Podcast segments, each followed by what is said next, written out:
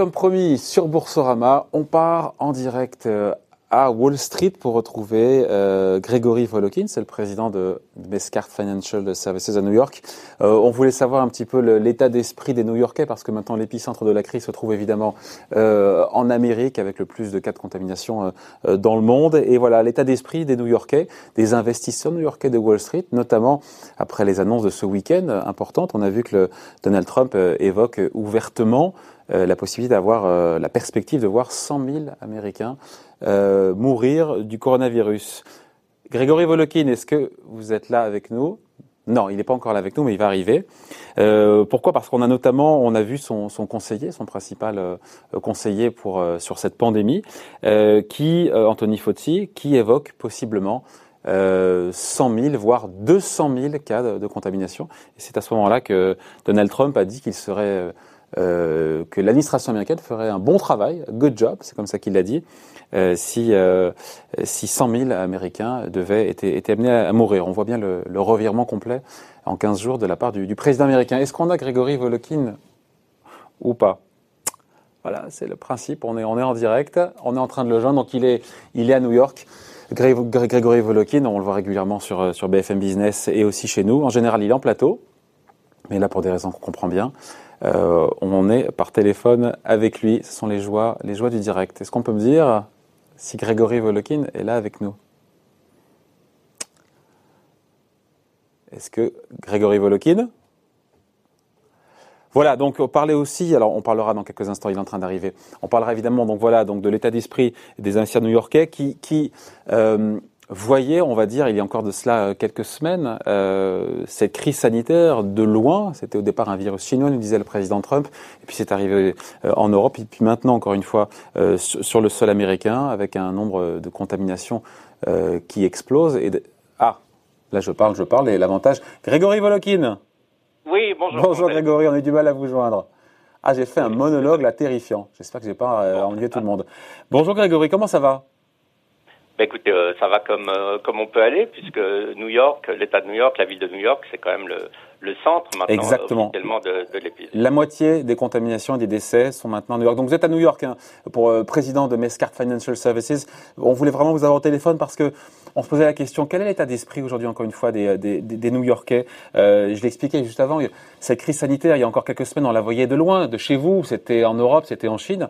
Maintenant, voilà, c'est notamment la moitié des cas de contamination et des morts sont, sont à New York. J'ai vu cet hôpital de campagne euh, installé en plein cœur de euh, de, de, Central Park. De Central Park, c'est ça. Hein. et donc voilà, et, donc euh, on, a le principal conseiller de Trump là qui a évoqué ce week-end euh, possiblement la mort de 100 000 à 200 000 Américains. Donald Trump qui dit, j'expliquais juste avant, hein, que s'il il y avait 100 000 morts, good job, il a dit de la part de l'administration. Quel état d'esprit, encore une fois, des, investisseurs new-yorkais aujourd'hui?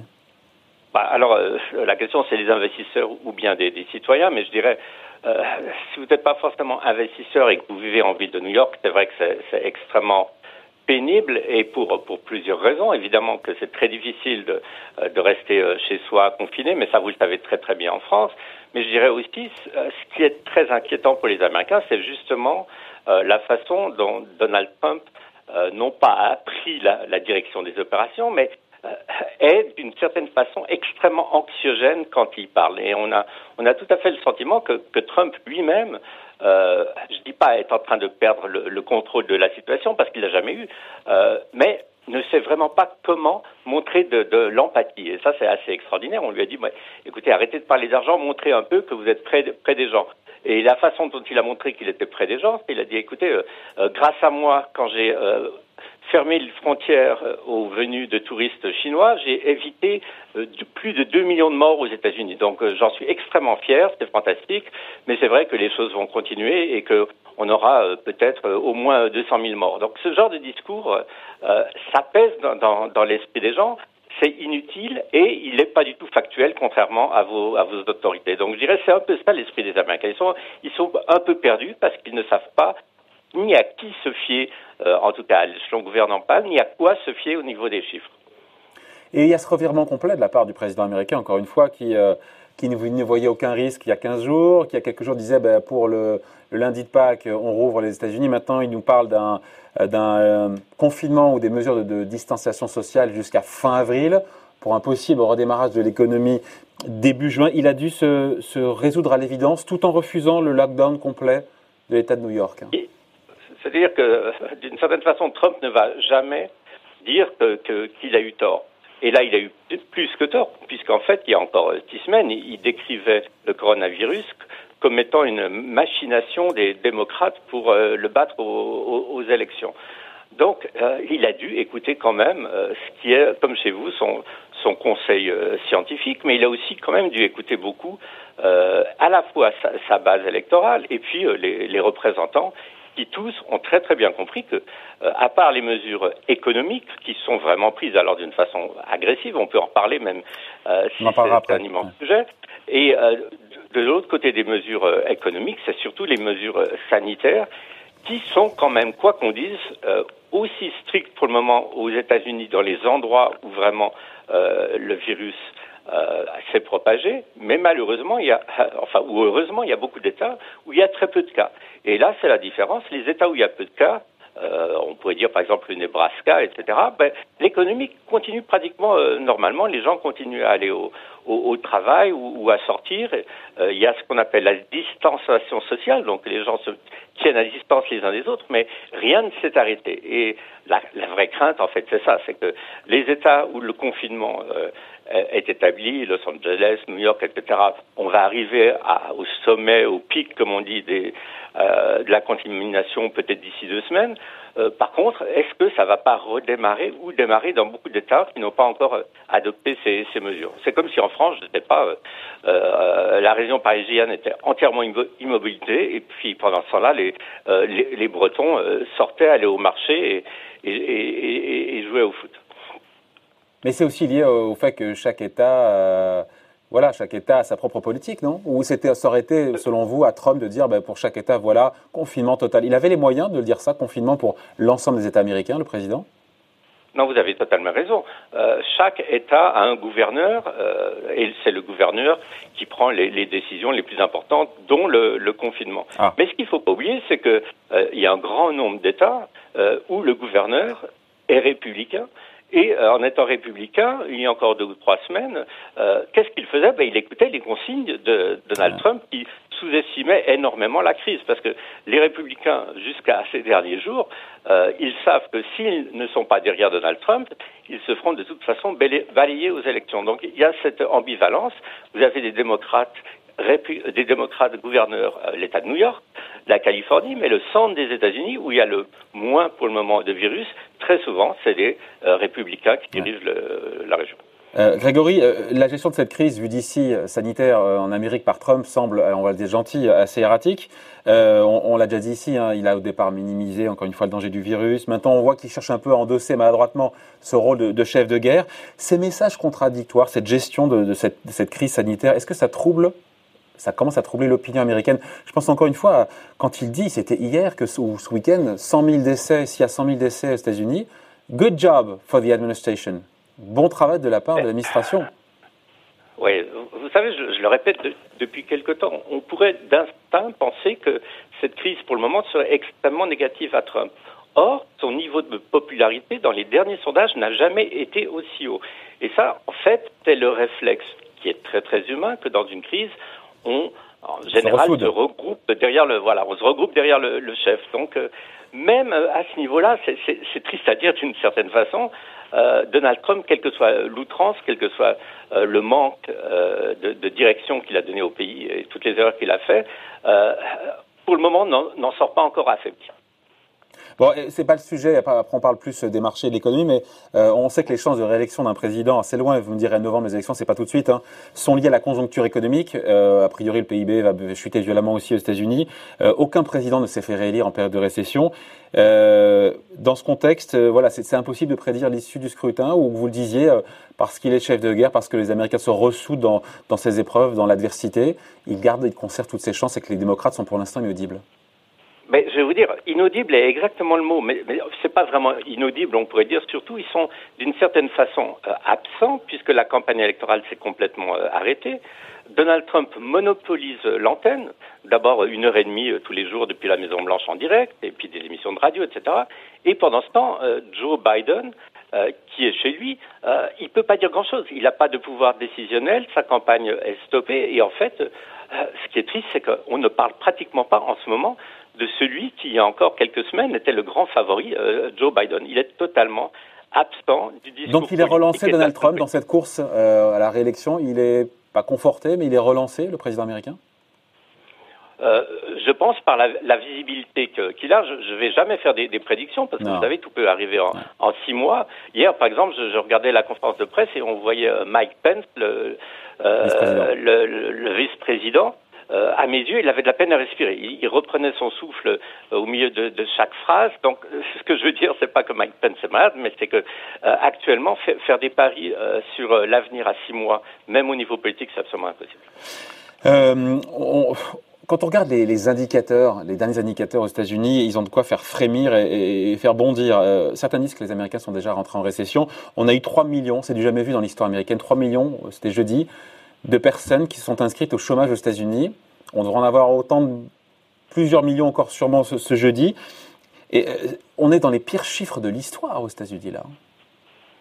On est absolument dans les, les pires chiffres et pourquoi? C'est parce qu'on est confronté une fois, encore à quelque chose qui n'était jamais arrivé, l'arrêt pratiquement total de, l'économie, euh, puisqu'en fait la seule chose qui fonctionne actuellement, en dehors des marchés financiers, heureusement, euh, c'est l'alimentation, euh, le secteur de l'alimentation et le secteur de, la santé. Ah, ça dépend des États.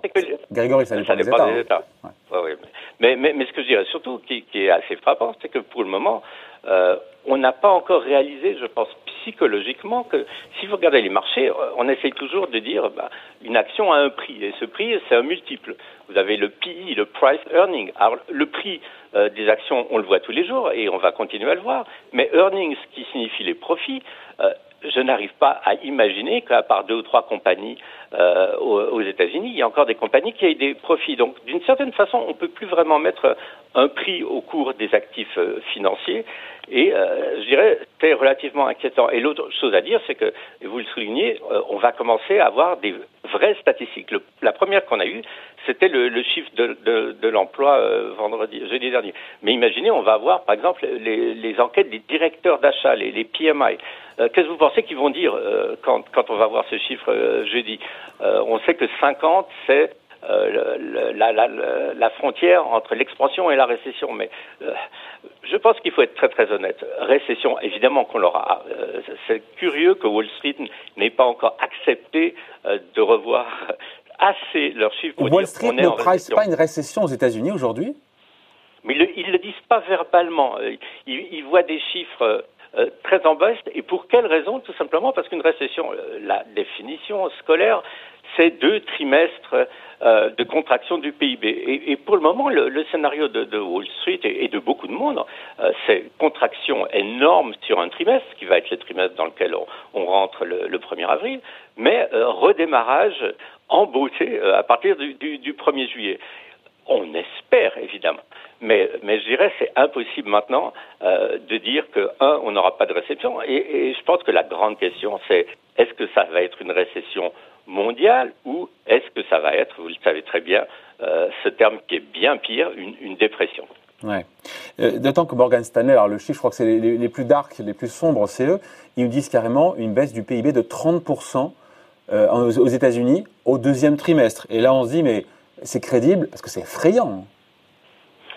Euh, écoutez, une, fois de plus, je dirais, aux États-Unis, vous savez, ce qui est franchement effrayant, c'est le manque de couverture sociale c'est le fait que beaucoup de gens, le, 1er avril, vont avoir le choix entre payer leur loyer ou s'acheter à manger. On en, est vraiment là. Et on entend de plus en plus maintenant, tout simplement, que beaucoup euh, de, factures qui sont dues le 1er euh, avril, que ce soit par les particuliers ou par les entreprises, ne vont pas être payées. Que ce soit au niveau des loyers. Vous avez même, par exemple, des compagnies aussi importantes que, Nike. Hein. Nike, ils ont tout simplement demandé euh, au niveau de leurs euh, euh, locaux commerciaux de pouvoir, à partir du 1er avril, payer que la moitié du loyer. Vous avez Cheesecake Factory, c'est une grande chaîne de restaurants, 40 000 employés. Eux, ils ont dit, bah, de toute façon, on a licencié nos 40 000 employés, on a fermé tous les magasins, tous les restaurants, on ne paye plus nos, nos loyers. Et ça va être à, tous les niveaux de, l'économie euh, ce, grand, ce grand dilemme. Est-ce que les gens vont, vont continuer, gens ou, entreprises, continuer à payer leurs factures? Donc je dirais pour le moment, les statistiques économiques qu'on a eues, c'est pas étonnant qu'il y ait beaucoup de chômage. Les, les 3 millions, je pense que c'est pas étonnant. Ça va continuer évidemment euh, des chiffres extrêmement, extrêmement forts. Mais ce qu'on n'a pas encore vu, c'est vraiment cette répercussion dans l'économie réelle. Et c'est là, évidemment, que les marchés vont être appelés à être un peu le, juge de paix, où ils anticipent la sortie de crise et se stabilisent, ou bien ils sont confrontés, alors là, vraiment, euh, au noir du noir, et ça va être très difficile. Ouais, le chômage qui pourrait, puisqu'on en parle, hein, s'envoler. Alors, c'est le président de la Fed de Saint-Louis, James Bullard, qui lui évoque, je sais plus, c'est 20 ou 30% de taux de chômage au deuxième trimestre, avec un mois d'avril où on, devrait déjà doubler. On est à 3,5, on pourrait passer à 7. On se rend compte de la violence du truc. Oui, mais, mais je dirais, alors là, une chose très importante à noter, c'est que le chômage euh, aux États-Unis, tant que les gens vont pouvoir s'inscrire au chômage et toucher leurs indemnités, c'est quand même quelque chose de relativement, si je puis dire, positif. Euh, les indemnités de chômage qui ont été prolongées maintenant sur quatre mois, euh, en moyenne, c'est 40% de son salaire, c'est pas suffisant, mais en plus, il va y avoir une aide de 600 euh, dollars de plus par euh, semaine pour les indemnités. Et vous savez, ce fameux chèque de 1300 dollars, plus 500 par, par enfant. Donc, j'irais à, court terme, euh, être au chômage n'est pas encore une, une catastrophe totale. Le problème, c'est que pour être au chômage, il fallait avoir en fait un emploi à temps complet et vous avez tout ce qu'on appelle la, la gigue économie. Hein. Celui qui travaille chez Uber, qui est livreur, etc., bah, ils sont au chômage puisqu'ils n'avaient pas un, un emploi officiel. Et on ne sait pas combien de millions, mais ce sont des millions. Cette gig economy, ce sont des millions de, de, de, travailleurs. Hein. Ben, évidemment que c'est des millions. Quand les, les, temps étaient bien meilleurs, euh, de quoi on parlait? On parlait des, jeunes entrepreneurs, des nouvelles entreprises, des start-up, etc. Euh, une start-up, très très souvent, c'était beaucoup de gens qui travaillaient pratiquement bénévolement, mais ils avaient quand même des capitaux pour essayer de développer leur, leur projet. Euh, tous ces gens, très souvent, ne sont pas des, salariés euh, traditionnels euh, et, étaient payés ou, à l'heure, ou je dirais pratiquement de main à la main, et, ça, c'est le vrai problème. Juste sur, le plan, encore une fois, de soutien à la fois du, gouvernement américain et, et, de la Fed, on a donné le chiffre de 6 000 milliards de dollars entre l'action, encore une fois, des monétaires et budgétaires. Euh, comment c'est jugé? Parce que pour le coup, euh, c'est suffisant pour à court terme atténuer ce choc récessif, à la fois sur les ménages, vous le disiez, les entreprises, les ménages qui pour le coup, même s'ils sont au chômage, vont avoir de l'argent qui va tomber? Oui, alors il, faut il, y a, deux plans. Il y a, la, la, réserve fédérale hein, qui donc d'une certaine façon achète toute la dette qui existe, hein, que ce soit la dette des euh, d'État, la dette des communautés, la dette des maintenant même des, des entreprises. Et puis alors vous avez le plan qui n'est pas un plan de stimulus. Pour le moment, on en est trop tôt pour le stimulus, mais qui est un plan justement destiné à essayer de permettre aux gens de, euh, de, continuer à vivre et de payer leurs factures. Alors le chiffre de 6 milliards, euh, il y a beaucoup de chiffres qui circulent, mais pour le moment, le plan d'argent qui irait directement dans les entreprises et chez les particuliers, on n'en est qu'à 2 milliards 1. Et je dirais évidemment que ce plan qui a été voté euh, il, y a, il, y a, deux jours est totalement insuffisant. la question, c'est que on peut, et les États-Unis ont tout à fait la capacité de monter à 4, 5, 6, 10, 20 trilliards. C'est pas le problème. On, imprime des dollars. Mais le problème, c'est que plus euh, on va augmenter la masse monétaire, d'une certaine façon, plus on va arriver à un moment où l'argent va valoir de moins en moins. Et ça, il faut faire aussi attention, on n'y pense pas maintenant. Euh, l'argent est, relativement stable, mais si euh, il y a un déluge d'argent... bon, on n'en est pas encore là. Hein. On n'en est pas encore là. Euh, mais quand vous parlez de, de 6 trilliards, c'est beaucoup, et je vous dis c'est insuffisant. Donc, euh, ok, on n'en est pas là, mais il faudra poser la Vous vous rendez compte qu'on parle en trilliards maintenant? 6, 6 trilliards, c'est 6 000 milliards de, dollars. Juste, Grégory, euh, est-ce qu'on peut, est qu'on peut parler ou pas d'un coup d'arrêt à Wall Street? On a eu une, un bon rebond boursier la semaine dernière, même si vendredi, de nouveau, il y a eu cette rechute. Rechute légère pour l'instant sur les, sur les marchés européens. on, a eu, on a connu le chaos, la panique, on a un, on a un peu d'espoir sur les marchés américains. Il y a ce rebond, est-ce qu'il va tenir ou pas? Est-ce que cette respiration est durable ou pas? Euh, Voilà, maintenant que j'ai envie de dire la pandémie frappe de plein fouet les États-Unis, on doute que ce soit durable ce rebond, ben écoutez, d'abord, je ne fais jamais des prédictions. Ce que, ce que je dirais, c'est que d'une certaine façon, euh, techniquement, euh, les marchés devaient rebondir pour, pour, des raisons simples. Mais une raison étant que, par exemple, on était arrivé à un point le vendredi d'avant euh, vous savez, on parle toujours des boules et des bears. Le boule, c'est celui qui est positif, le bear, c'est celui qui est négatif. Ben, il y avait 100% d'avis négatifs. C'était jamais, jamais, jamais vu. Donc ça veut dire qu'en fait, euh, déjà pratiquement tout le monde euh, avait vendu. Maintenant, euh, d'une certaine façon, les marchés pourraient se stabiliser totalement. C'est clair, les marchés financiers offrent peut-être de la, valeur. C'est peut-être la façon maintenant de constituer sur les 20 prochaines années ou 10 prochaines années des, économies extraordinaires. Ça c'est clair. Donc ces marchés peuvent se stabiliser. Pour ça, je dirais, la, vraiment, la chose la plus importante, c'est même pas du tout les statistiques économiques, ça va être vraiment la courbe euh, de la pandémie. Ouais, mais le pic n'est pas pour tout de suite. On aura de nouveau de l'espoir. Le pic aux États-Unis, il est dans plusieurs semaines. Hein. Oui, mais ça passe vite. Hein, vous savez, les, les, semaines, ça passe très vite et la bourse anticipe totalement. Donc, euh, si on peut dire maintenant que le pic, et on, le souhaite, hein, de la pandémie aux États-Unis euh, soit euh, d'ici, par exemple, deux semaines à New York et peut-être fin avril dans l'ensemble des États-Unis, c'est plutôt un sujet très positif pour les, les marchés financiers qui s'intéressent beaucoup plus à ce qui va se passer d'ici la, d'ici la fin de l'année que sur ces deux ou trois prochaines semaines où de toute façon on sait que toutes les nouvelles vont être extrêmement négatives. Bon, on se quitte là-dessus. Donc l'état d'esprit, si on devait résumer, l'état d'esprit des, euh, des New-Yorkais, notamment je pense euh, à Wall Street, l'état d'esprit aujourd'hui c'est? Oh, Je dirais, il faut être honnête, euh, les gens sont angoissés, mais l'Américain aussi, tout en étant angoissé, est combatif, est optimiste et est très citoyen. Donc on, peut dire que la, la, discipline quand même montrée par les Américains est, est, importante et que pour le moment, je dirais, les, les investisseurs, qu'ils soient institutionnels ou quand même aussi les, particuliers n'ont pas encore, et j'espère qu'ils ne feront pas, panique. Bon, voilà. Merci en tout cas. Témoignage signé Grégory Volokin, le président de Mescart Financial Services depuis New York. Merci beaucoup, Grégory. Bonne journée. Merci.